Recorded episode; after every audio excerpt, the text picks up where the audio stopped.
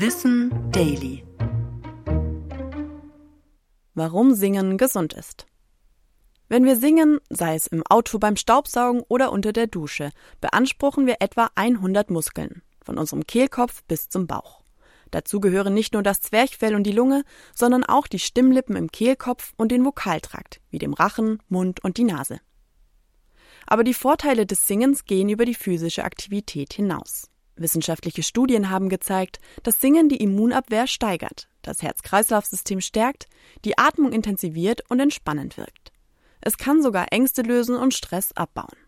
Nach 60 Minuten Singen produziert unser Körper mehr Immunbotenstoffe als vorher. Das hilft uns besser gegen Krankheitserreger zu schützen.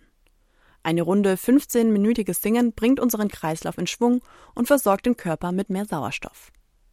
Aber vielleicht ist einer der bemerkenswertesten Vorteile des Singens seine Fähigkeit, als natürlicher Stimmungsbooster zu wirken. Menschen, die regelmäßig singen, sind oft entspannter und fühlen sich insgesamt besser. Das liegt daran, dass beim Singen das sogenannte Kuschelhormon Oxytocin ausgeschüttet wird. Auch Glückshormone wie Adrenalin, Dopamin und Serotonin sowie Endorphin werden freigesetzt und steigern unser Wohlbefinden. Ich bin Anna Germeck und das war Wissen Daily. Produziert von Schönlein Media.